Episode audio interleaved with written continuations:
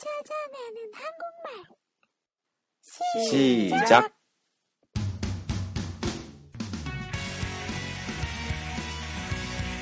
여러분 안녕하십니까? 키타로입니다. 이 프로그램은 한국의 속어나 교과서에 없는 표현, 그리고 자연스러운 발음의 방법 등을 소개해드리는 한국어 학습 팟캐스트입니다. 皆さんこんにちは、キタロウです。この番組は韓国語のスラングや 教科書では教えてくれない表現や自然な発音の方法をご紹介する韓国語学習ポッドキャストです。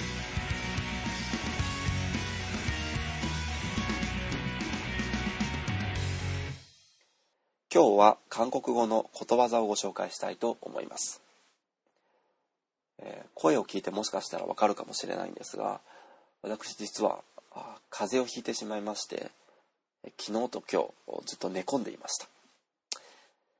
えーそんな風邪に関することわざなんですけれどもお오뉴월감기는개도안걸린다 오뉴월감기는개도안걸린다ということわざでして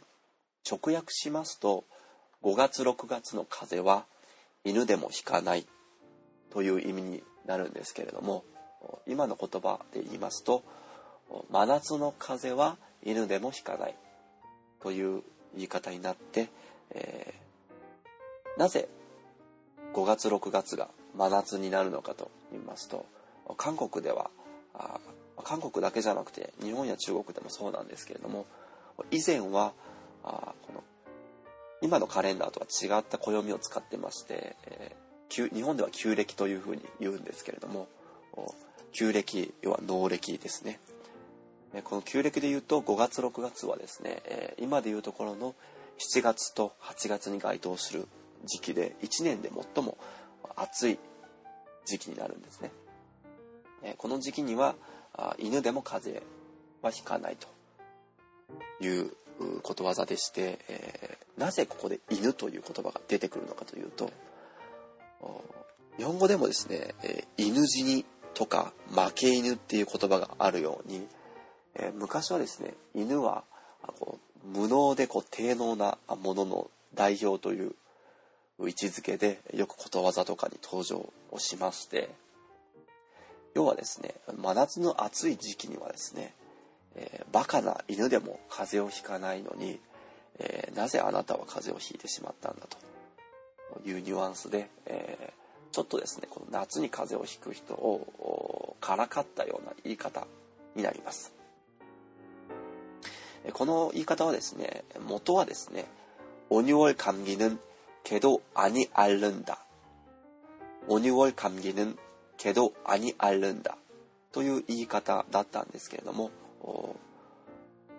今のこう言い方言いやすい言い方に変わって、えー、오뉴월감기는개도안걸린다この감기에걸리다という言い方にこう変化して오뉴월감기는개도안걸린다という言い方に変わったようです。 ただですね、えー最近のこう韓国人の人はこの言葉を使う時にですねこのオニュワルこの部分がですね昔の旧暦の5月6月だっていうことを知らずに実際の今のカレンダーでいうところの5月6月に風邪をひいた人に対してもこのことわざを使う人が中にはいるので、えーそういった人にはですねこのオニュワルというのは今の 暦じゃなくて、えー旧暦の話ですよと